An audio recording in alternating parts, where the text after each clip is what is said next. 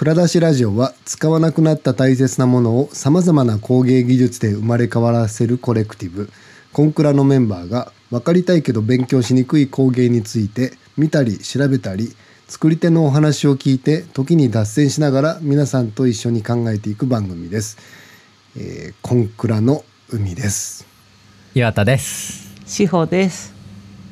はい。はい。えーっと雑談のままあの、えー終わってしまった前回で雑談だけで終わればいいんですけど 僕がちょっとだいぶあの、うん、ははめを外しすぎたあのしまっ外したってわけじゃないけど。はめを外したわけではないんだけど、うん、いろいろとものには言い方があるのになっていうのを それを言うなら私ですよ。あのに日本屈指のあの画家さんを下手馬っていう風に。しかもお前絵うまいうまいわけでもないのに何を偉そうにっていう怒られるようなコメント言ってしまいまして。あ、でもまあなんか僕もなんかその中日ファンなんですけど、えっと日本シリーズので福留がエラーした時に下手くそって思いましたからね。やれって言われてもやれないですよ。やれって言われてもやれないですよ。でもなんか僕は言っていい立場かなと思って思いました。それか。まあやそうそういう野球ファンはそういう気持ちでみんな見うんでもねそれほら、ファンだから言っていいけどさ 私別に日本がファンではないからその視点っていうよりは本当になんか何も知らずに見るとそう見えちゃったっていうのってどういうことなんだろうっていうのはもちろんなんかモヤモヤはしてるんだけど、ううんん。うん、ありがたい先生の絵だって知らずに見るとなんでこんな やめようみみたいなのがちょっとあのちょっと先週のモードに引き戻っちゃったので全然なんかちょっと。あの ちちなみにあの先週本当になんか本当に雑談があのゴロゴロ転がって終わっちゃったんでちょっと整理したりする間もなかったんですけどちょっとあの歌舞伎の話で僕がな思思ったことっていうか、うん。なんか、あそうだなと思ったことを一つあのまとめっぽいことを言っとくとあの、うん。そのストーリーと技術論みたいな話がありましたけど、あのなんかその僕らが、まあ、コンクラっていうプロジェクトを、まあ、立ち上げてで「蔵出しラジオ」っていう、まあ、わざわざ音声のコンテンツ毎週配信してるのって、えー、とコンクラっていうのがその自分が自分とか自分のまあ何何か親親なり、まあ、そういう人が大切に持ってたようなものとか、あるいは別に大切じゃないけど持ち続けてたものを、うん。あの振り返って、まあ、そこの、えー、とものが持っているあのストーリーみたいなものに対してその技術を加えて何か別の新しいものに生まれ変わらせるみたいなことが、まあ、ざっくりとしたコンセプトだった時に、うん結構、まあ、今までも、えー、と須藤さん野島さんとゲストを呼んでこれからもうん。いろんな作り手の方をゲストにお招きしてやっていこうって思ってるのって、うん。結構そのだから技術のうーんと深掘りもしたいしうん。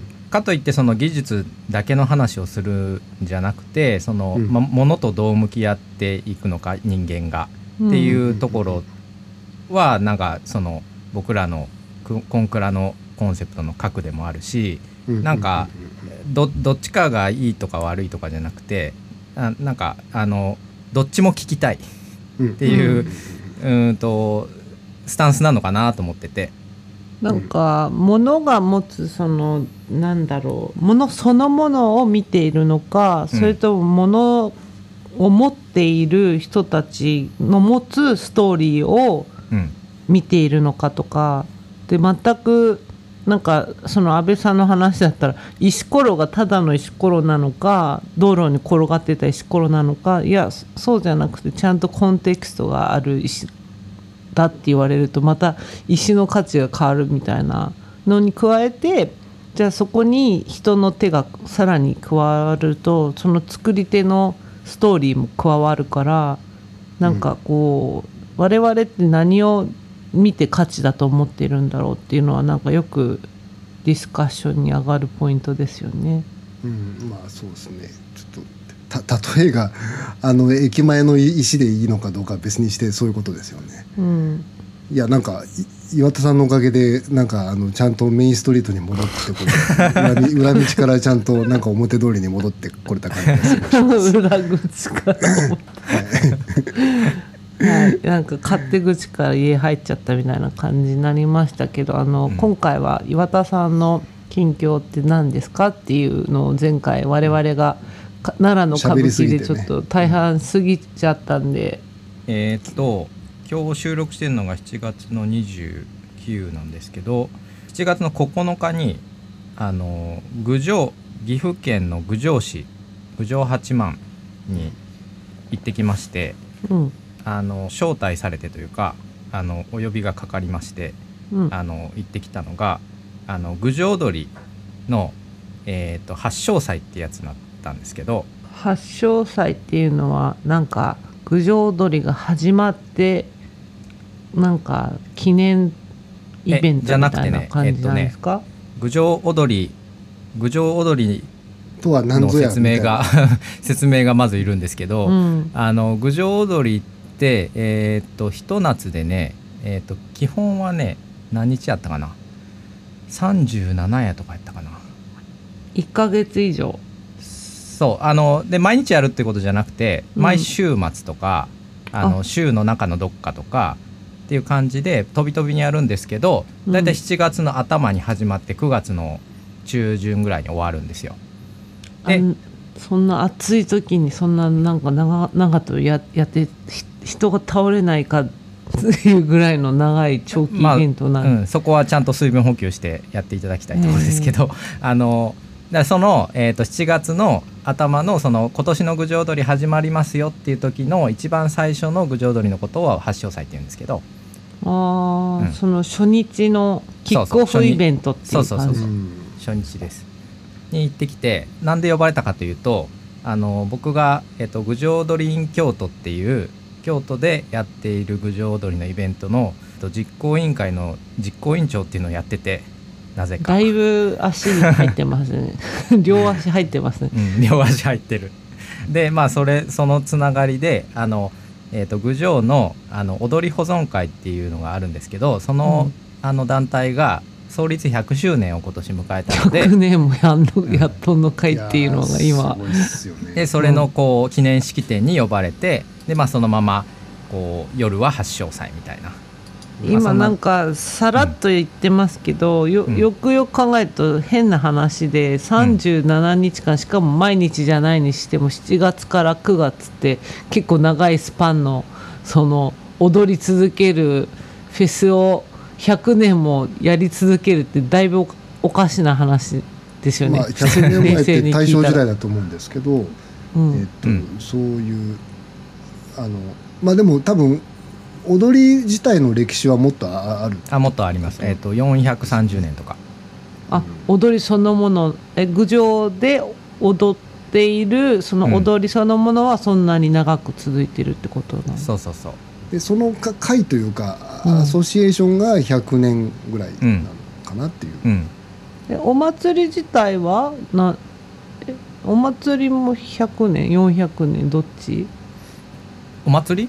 おうん。祭郡上えっとねこれがね結構なんていうか掘っていくといろいろそれこそねななんやろな。あのほらほら犬王の会で「うん。平家物語」がこうバラバラだったのが明石角一がこうまとめていったみたいな話じゃないですけど、なんかまとまっていくタイミングっていうのがあるんですよね。そのバラバラしてたものを。うん。で実はそれが、まあ、今回あの100周年そのお保存会の100周年のあの式典にその出席させてもらって記念誌をその準備されてていただいたんですけど、うん。あの今までの活動のこう写真とかを集めたような、うん。あとその郡上踊りの歴史みたいなことを振り返るような。でまあそれをなんか読んでは結構初めて知った事実とかもあるんですけど、うん。えーっとねままずその430年前とかっていうとえ江戸時代の初期かな？うん。1600何年とか。ですよね。かですよね。でそのまあ当時のその郡上藩でえーっとまあは藩主が割と奨励して、うん。あのまあ死の交渉のこう境を抜きにしてこうみんなで楽しみましょうみたいなことで始まったとは言われてる。うん。ちょっとそそそこまでそんな自由なものだったのかは何とも分かんないですけどね。文字通りのブレーコー今日はブレーコーでってこと、うん。お重みが違いますね。なんかなんか会社私なんかあの一期のな何かに対しての政治的な なんだろう反発でそうしたのかと思ってた。あ郡上一揆っていうのはね確かにい一揆のその有名な一揆の一つではあるんですけどそれはもうちょっと時代下るんですけど、うーうん。ん。あのーでまあえっとその時代の踊りがどういう形をしてたのかよくわかんないです。あの少なくとも今とはぜおそらくだいぶ違ったはず。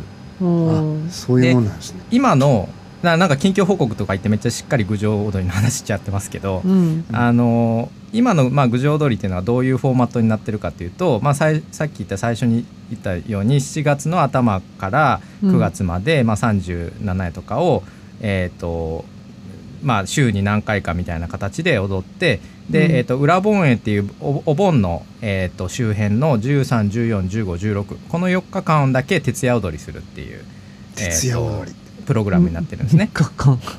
まあ徹夜文字通り徹夜踊りで朝まで踊るんですえ3日を人って踊って死なないの？あえっとねあのごめんなさい。4日間踊り続けるわけではなくて、うんえー、と夕方から始まって朝まで踊るっていうのを、そのお盆の4日間は続ける。だからまあ郡上の8万の人たちは、うん。えー、とお盆の間は、まあ、昼間寝てんのか分かんないですけど、昼よりやってんの。うん、っていうすごい。あー、うん。びっくりした。なんかそれってちょっとしたなんだろう。薬でも決めないとやれないレベルの話だともその年越しで医師の卓球が24時間 DJ やるとか昔ややってましたけど、あ俺もどうやってやってんのかなっていうのは思って。まで、うん、まあまあまあまあまずそういうプログラムになってます。全体としては。はい。うん、で、えー、とその、えー、と徹夜踊りっていうのは裏盆営でまああのそれはもうお盆なんで専属用の踊りとして、えー、とその4日間はやります。で、うんじゃあそれ以外のその30何何回もやるのっていうのは、えー、とどうどういうその名目で踊るのかっていうと、うん。あのそれこそさっき出た郡上一揆のなんかこう霊を悼むであるとか、えー、となんかあのスルスミっていうあのすごい強い馬がを輩出したみたいなあの話がもう鎌倉時代の話であるんですけど、まあそううん。それをこうなんていうか祀る日とかなんかそれぞれの日に何かしらのその、えー、とトピックがあってそれを街の中のいろんな場所で、えー、とを会場にしてやるっていうのが今の郡上踊りのプログラムなんですね。で、えーぐあ郡上えちなみにお二人は郡上踊りってなんか聞いたり見たりみたいなのってあります？あの私郡上八幡3回ぐらいは行っててたまたまあの IAMAS っていう学校があの岐阜県の大垣にあるんですけど、うん。あそこがなんかこう授業の一環で郡上踊りをどうやって記録に残すかみたいな授業があってへで映像として残したり音として残したり文章として残そうみたいなのを学生がやるっていうのに、え、うん、まあ、くっついてって行ったことあります。えー。えじゃあ実際うん。踊ったりとかも、あして私ちょうどたまたま夏のあのレジデンスアーティストとして冬に滞在してたのであ時期がずれちゃってたんですよ。終わった後っていうか、うん、そういうのあるらしあるんだよって言ってえー、面白いななんか狂ってんなって思って聞いてで 勘違いしてたんですけどその、ね、食べないで寝ないで踊り続けるっていうこうレレイブカルチャーのなんか最初かとか思って。それ4日間徹夜で踊るって聞いたらそう思います。そうですよ。完全に狂った狂ってんなみたいな、まあまああのでもまああの狂ってるのは事実で。あのでそのまあ全体としてはそういうプログラムの中でどういう、あのこう踊りになってるかっていうと 10, 10曲あるんですよね全部で。うん曲目が。あ。10曲あるんですね、うん、10曲あってそれをこうあのそのフロアの盛り上がり方を見ながらそのそれこそ保存会の人たちがこう、うん。あの館ってこうあのちょちょっとなんていうんですか？高いところお立ち台の。乗って、はい。うん。うん、そうそう演演奏しして次の曲選んでいきながらずっと回していくんですけどうん、D あの DJ みたいだね。そうそうそう。フロアの盛り上がりを読んで。いやほんまに緩急をつけるわけですよね。緩緩急があるんで明らかにその、うん。この曲はチルチルでここの曲はかなりああの上がる曲やみたいなのはあるので、うん。うんあのまあ、そういう曲をこう選びながら、まあ、だからこそ徹夜で踊り続けられるんですけどうんうん。ずーっと同じ踊りやったらね飽きるし疲れるしうん。あのだからまああの適度に力を抜きながらずっと踊り続けられるみたいなプログラムになってるんですけど、このあその7月から9月まであのやり続けるっていうフォーマットとか10曲で回すっていうフォーマットっていうのがあの割と定まったのがこのそれこそ踊り保存会が発足した100年前以降大正時代以降なんですよね。うーん。ちなみになんで10曲なのかというのと、あと1曲につきどのぐらいの長さなんですか？一曲どうやる？もうあのそれこそは早く切り替わる時もあるしうん、はい一曲をすごく長く歌う時もあるしうん。長かったら11曲15分とか20分とかそんなんじゃないですかね。えー、それを覚える。でもさ15分で10曲でずっと回すとやっぱなんか狂ってるよね。なんか。うん。でまあいやだから多分狂ってるのは狂ってるんですよ、うん。トランス状態に入るからこそちょっと長く引っ張るっていうのもあると思うよ。そうだよね。うん。でであの基本的にはその七五調なんで歌詞が、うん。あのなんていうかある程度その、うん、ともちろん決まった歌詞があるんですけどうん。うんその歌詞もおそらく昔の歌詞からはかなり変わってたりしててうん。でその今のその10曲のフォーマットになったのとかも大正時代に踊り保存会が生まれたっていう経緯が、あうん。なるほどなと思ったんですけどうん。あのまず明治になった時に盆踊りみたいなあの、うん。全近代的な風習を続けるのはいかんと、近代国家として。っていうので、あの政府からあうん。の禁止されるんですよね踊りを。一回。一回。なんですけどあのまあとはいえやっててえ。うん。ななんで禁止になるんですか？いなんでいかんの？あのー まあこれはな何かに書いてあったわけじゃないので僕の想像ですけど、うん。やっぱりあの盆踊りっていうカルチャーそのものがかなり、うん。まああの性とこう密接につながりがあると思うんですよね。うん郡上踊りの歌詞なんかも見てるとすごくその男女の恋愛というか、常時を歌った歌詞とかも多いんですけど、うんうんそのまあ夜まあい今はね街灯がありますけど真っ暗な中でうん。踊って、ね、ほほっかむりとかして顔がわからないようにしたりするわけですよ。うんうんでうん。まあその路地で踊ってうん。男女が入り乱れて何もないわけがないじゃないですか。うんうん。うん。であのやっぱりそういうあのなんかこうまれびととかって言いますけどこうまあ僻地とか村の、まあこう血が濃くならんようにうん。旅人が来たら、そのうん。若い、ね、女性を旅人の部屋に連れていくみたいなそういう多分文化とかってあると思うんですよ。へー。まああのうん。まあ、そういうものに近いものがあると思うんですけどそれこそあのみ身分とか家とかがぐちゃぐちゃっとなったそういうその踊りの場であの初めて出会った男女が、えーまあぐちゃぐちゃにみたいな。うん そう。そうまあ。くんが。いやどうでそういうのを政府がこれはいかんぞそれをまあそのれなまあ西洋列強のキリスト教的な観点でそれを見た時になんていうハレンチな、ハレンチだ。うん、っていうふうにおそらくなったんだろうなって想像するんですけど。うん。でとにかく禁止されるんですよね明治時代に。まあ、でもねとはいえやっぱり郡上でそのそれこそ郡上藩のまだその明治あの江戸江戸初期ぐらいからあのやってきたとされる我々のその地元の文化をあのやっぱり引き継がなあかんやろっていうことで、うん。その1922年に、えー踊り保存会っていうのが発足して、うん。えーまあ、ちゃんとこの郡上踊りっていう文化を守っていこうという動きがそこからえー、と生まれるっていう。でその中でいろいろその例えばだからさっき言ったようなその男女の成就を歌ったような歌詞とかも、うん。これは戦後の話ですけど、うん。あの戦後にあの民謡ブームっていうのがあるんですよね。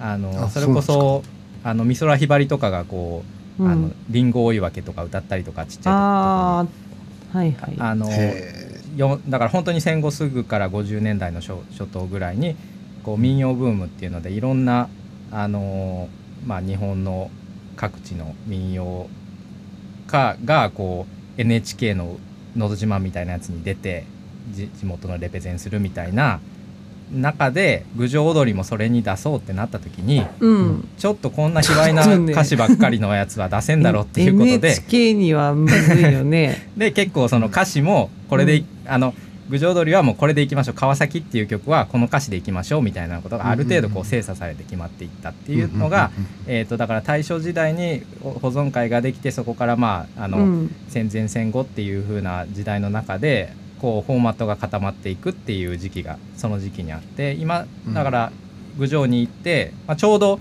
これ、えっと配信ろ8月16日なんでそれこそ今日徹夜踊りなんですけどこの後。うん。なるほどなるほどあこの後じゃない。これ配信されるの12時ちょうどなんで今まさにやってます。おおなるほどなるほど。で配信したその晩にもやります。っていうタイミングで 喋ってるんですけど、ちょっと逆にその歌詞を知りたいし なんかそれを歌詞を知った上で見に行くっていう楽しい。その10曲それぞれのそう。保存会があの保存会でそのいやもうこんな内容のものはいかんぞ出せないぞってなって内容変わっちゃったんですか？いやでもそうそうは言ってもあまあそういうことを歌ってるのかなみたいな、うん。えー、とことはえっ、とありますよ。これはね例えばね「騒ぎか」「騒ぎの」っていう曲の歌詞ですけど。みくんはちょっと中二みたいな感じになってきてるから大丈夫かな？ワクワク ワクワクしてるよ。いやどういうなんか状状況なのかな？えー娘島田を根からぽっきり切って男のへそに叩きつけそれでも浮気のやまない時は宗十郎の芝居じゃないけどあんどんの影からヒュッヒュラヒュッと化けて出る。え、まあ まあちょっと分かりにくいですよね。え？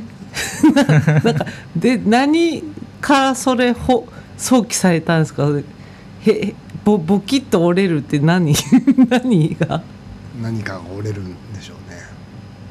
腰のひねりで気がゆくならばいかだ流しは差を刺さぬ。今年はうろ年うろたえました。腹に折る子の親がないまあまあこんな感じなんですけどあのいろいろと考えさせられる海 くんが中二中二モードに入りそうな顔してるけど大丈夫か？でまあまあそうやってそのえっ、とある程度まあだからね結構そのやっぱり、えー、と戦後特にうん。こう観光観光資源としてのうん。郡上踊りその、うん外から人を呼ぶための郡上踊りとして、うん。まあなんていうかえっ、と恥じない形にしようみたいなうん。あのことであるとかうん。あのプログラムをしっかりあの組んで分かりやすいものにするとか、うん。っていう動きがあるんですけど、うん。あの結構ねだからこれってその多分技術の変化にも影響してて、えー、うんとそれこそ踊り保存会が発足したぐらいの時期だと今はねあの真ん中に館がいてそこに保存会の人たちが演奏しててそれを中心にして、あの円形なり辻踊りっていうそのあの通り沿いになりもうい一つの列としてあのうん。みんなが踊ってるんですけど、うん。あの大正以前の踊りはそんなんじゃなくてあのもっとちっちゃい輪になって、うん。それぞれが別の曲で踊ってるみたいな状態やったらしいんですね。でもか考えたら当然で amplify できないんですよ。はいはい。聞こえないからそう。ねだから歌自分らで歌いながら踊ってっていうのでいくとまあ数十人が限界なわけですよね。うん。うんでそれがそのあのおぞ保存会が演奏してそれを amplify して街中で流すってことができるようになったから、うん。今みたいなでかいめちゃくちゃ長い列になってるっていうああなるほどね。うん。だって本当にあのやっぱり生の声って屋形の近くまで行かないと聞こえないですもんうん。うん。確かにしかも踊るからそのす足っていうかこうあもう下駄の音とかね、下駄の音とかでね、かき消されちゃう可能性もあるから。うんうん。ううん。んそうそう。だからあのまあだから430年の伝統がありますとかい言っても、うん。まあおそらくかなりそういうふうにそのソフィスティケートされたりとか、うん。まあ、商商業的にうまく回すためのフォーマット化みたいなものは、やっぱり流れとして組んできてるうんうんうん。と思うんですよね。ただねなんか僕、まあ、僕もその京都のイベントの主催側なのでうん。思うんですけど、あの多分これ郡上踊りだけじゃなくてねいろんなあの、おまあ、日本のこういう盆踊りみたいなやつで、うん。えーとね、それこそコロナより前に2000多分2018年とかそのくらいの時にちょっとなんか話題になりましたけど阿波踊りのうん。その収入源としてなんか末席みたいなやつ？をうん。なんか高くこうチケット売って、まあ、それでをその運営費にしてみたいなのが、うん。えー、とそそれがなんかこう持続できへんとかなんとかやったかどういう話か忘れましたけどうん。あのそういう話はあ一時期ちょっと話題になったりしてたんですけど、うんうん。財源の問題って結構難しくて。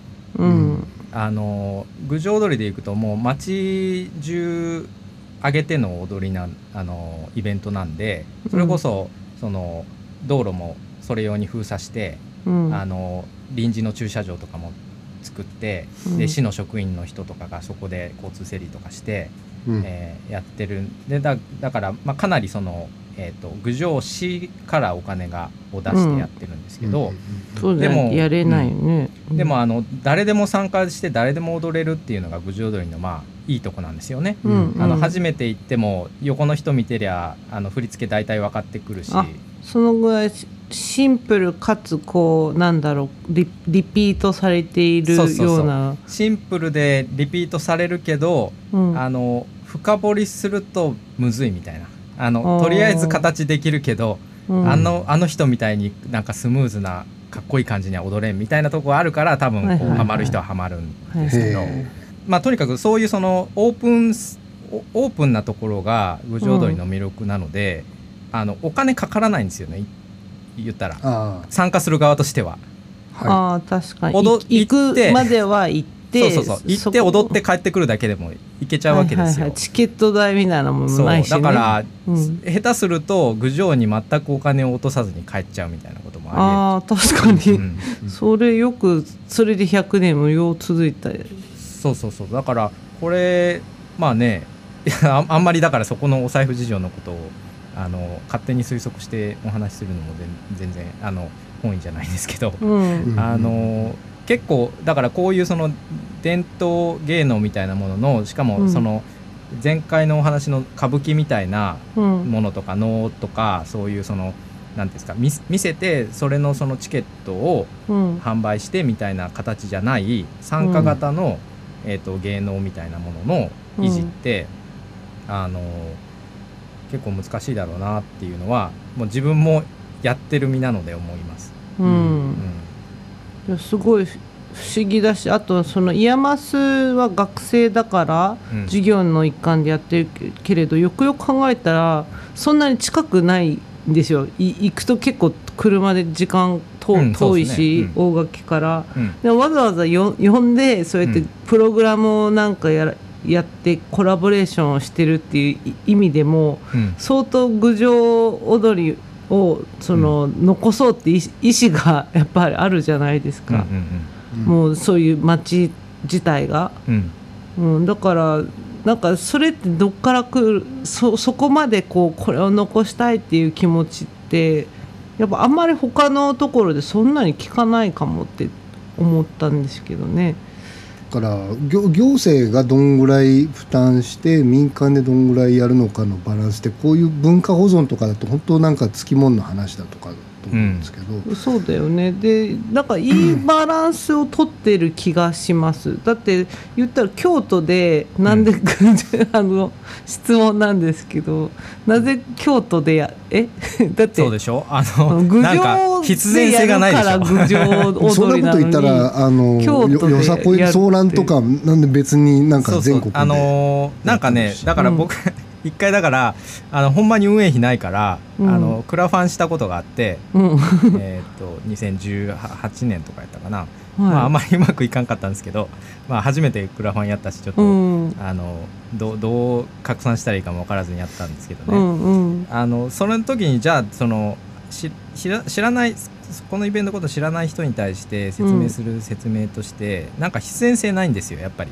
郡上郡上踊りを京都でやってるっていうの、うん。えっと例えば郡上踊り in 青山っていうのがあの、うん。東京でやってるんですけどあるんですね、うん、そっちの方が、まあえー、と歴史としてはもう20年ぐらいやってるのかな、うん。長いんですけどそこはねあの、えー、と青山っていうのがもともと郡上藩主の家なんですよ。青山家っていうのが。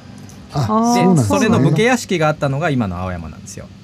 はいはいはいはい必然性問題ですね。必然性はあるね。であのただそのイベントをやり始めたのは青山の,、あのえー、と商店街の,、うん。あの人たちで、うん。えっと、商店街には郡上にゆかりのある人誰もいなかったんですけど。必然性あるようでないよそうそう。でもあの青山ってそういうその郡上藩主の青山さんのとうん。ともともと武家屋敷あったとこでみたいなことうん。らしいし、うん。ちょっと郡上の人に手伝ってもらってイベントやろうかみたいなところで始まったみたいなんですけどね。うん。郡上うん踊りん京都は、あ青山は。京京都はなんか単純に郡上出身の、まあ、人たちがあのちょっとなんかやろうって言ってめちゃくちゃ必然があるじゃないですか そっちの方が。あまあ確かに。あの、うん。当事者性はそっちの方当が高事者性がありますよね。ぼ僕全然当事者性ないんですけどねちなみに、あでも岐阜県一応岐阜出身やけど。岐阜ううん。ん、そうそう。あのでもなんか、そうなんかねでも案外こういうその文化が波及する時のなんか理由ってこんなもんなんかなって思うのが、うん。あの郡上踊りの中の川崎っていう、えー、と演目とか、うん。えー、と松坂っていう演目とか、えーとままあ、松坂とかあの三重県の松松阪牛の松坂ですよ。そうなんですか、えー川崎っていうのも、えー、とお伊勢さんのあの伊勢神宮の近くの、えー、と町の名前で、うん。あの伊勢参りに行ってそこで持ち帰ってきたものがあの郡上で定番化したみたいなことで、うん。まあ言言ったらだから郡上でやる必然性のないものなんですね最初はそういう演目も。うん。だからまあどっか行って持ち帰ったものが定番化するみたいな、うんうんまあそれがなんかいつの間にか伝統みたいな風に言われるみたいなことで言うと、まあまあ一回京都で郡上踊りやってもって感じですけど。まあでもそう確かになんかね私も歌舞伎がその伝統を守らなければならないからみんなやり続けてんだろうよっていうふうにどっかで思ってたけど、うんだったらナウシカとかねあの最最新のことやる必要もあるんだっけってやっぱりなんかあるのでうん。そういうことじゃなくてなんかただ単にやっぱり見見出したら楽しいっていうところをし気づいてしまった人たちがうん。だったらじゃあなんかそのずっと昔からあることをそのままねあの続けたとしても楽しいと思うポイントはそこじゃないって分かったらいろんな新しい表現を取り入れてみようとか、うんうん。そういう境地に至るのかな歌舞伎ってってなんとなくふんわり思うようになってきたっていうのは。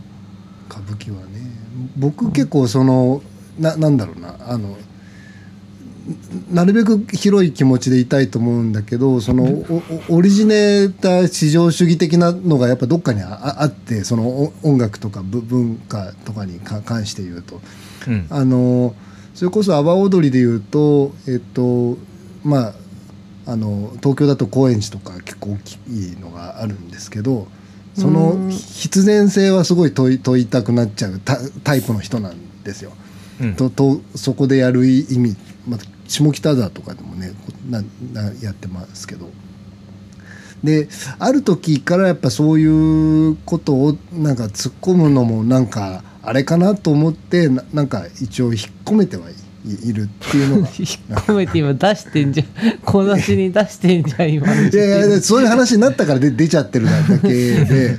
それをだってねなんかもうこ高円寺なんかも特にもうすごい楽しみにしてる人がいて商店街もさ一丸になってなんかこう場所取りとかもや,、やってるようなね結構盛大なあのイベントだから。そういうとこになんかオオリジネーター至上主義とかそういうのいるんかなっていうのもちょっと引っ込めてる理由の一つなんだけど。そのぐ郡上のことで言うとあの僕子供会であの小学6年生の時夏祭りのあの太鼓をやってたんですけどそそこには一応ああったんですよね。ぐ郡上踊りっていうのがどれうん。どれ10曲のうちどれかかわかんないけどっていう、まあ川崎じゃないですかね。ルルルっていうやつですね。なんかあの僕の下手なメロディーのな あそうそうそれそれそれ。八幡ってやつですよね。そそれでそれです。岩田さんがうまい。いやーさすがです。だからそうまああのダントツにグルーヴが違ったのはなんか太鼓叩き手として覚えてるんですけど、うんあのちょっと変拍子っぽいんですよね。あのねなんか。ぐ川崎の太鼓とかめっちゃむずいですよ。めっちゃむずいですよね。どこで拍取ってんのってああのの思います。本当に。グルーヴがねあの あのあそう。あの犬王会で三味線とか弾いたのがあれがあのちょっと習ってましたっていうのがまさにあの郡上踊りの伴奏を弾くために習ってたんですけどそういうことなんですね。あの三味線はねまあ,、うん。あの旋律覚えればなんとかなるけどうん。あの見てたら太鼓ダントツむずいですね。意味わかんないです。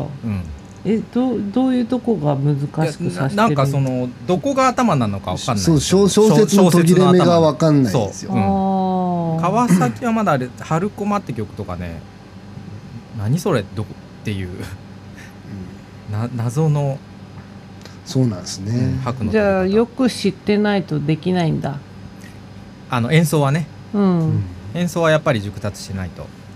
でしかもライブで体験し経験積んでないとなんかこうそのグルーヴ作れないっていううん。だから郡上はそのジュニアクラブってそのもう小学生から入ってそのお囃子の練習したりっていう、うん。まあ、団体がそれもまあ保存会のこう下下部組織というかうん。みたいなことであってあの、まあ、ちっちゃい子から演奏の練習してみたいなことはあるみたいですけどね。へ。すごい。じゃあ何十年この道何十年みたいな感じになってく？るうんうんうん。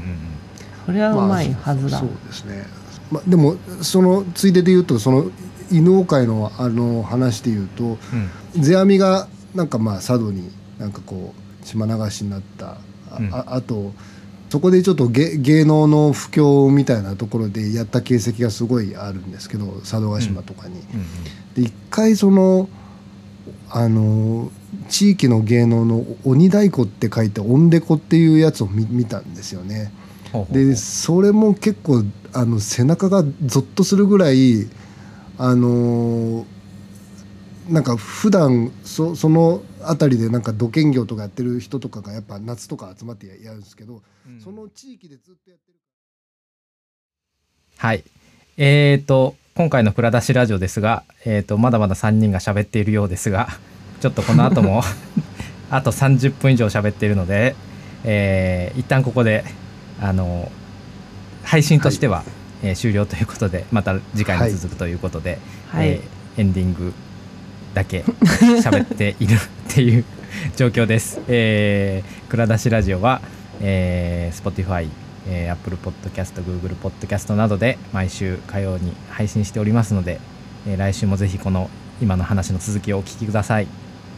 はい、はい。あの各地の祭り情報なども募集しておりますので そういう番組やったんや。そういう番組になっちゃうので CONCRA でお願いします。はい、でそもそもコンクラコレクティブって何なのかっていうのを、えー、と興味持ってもらったらそれをクリックして、えー、と見てください。まあ今回のは今回の話聞いてコンカラコレクティブに興味持つ人はゼロいです、ないね。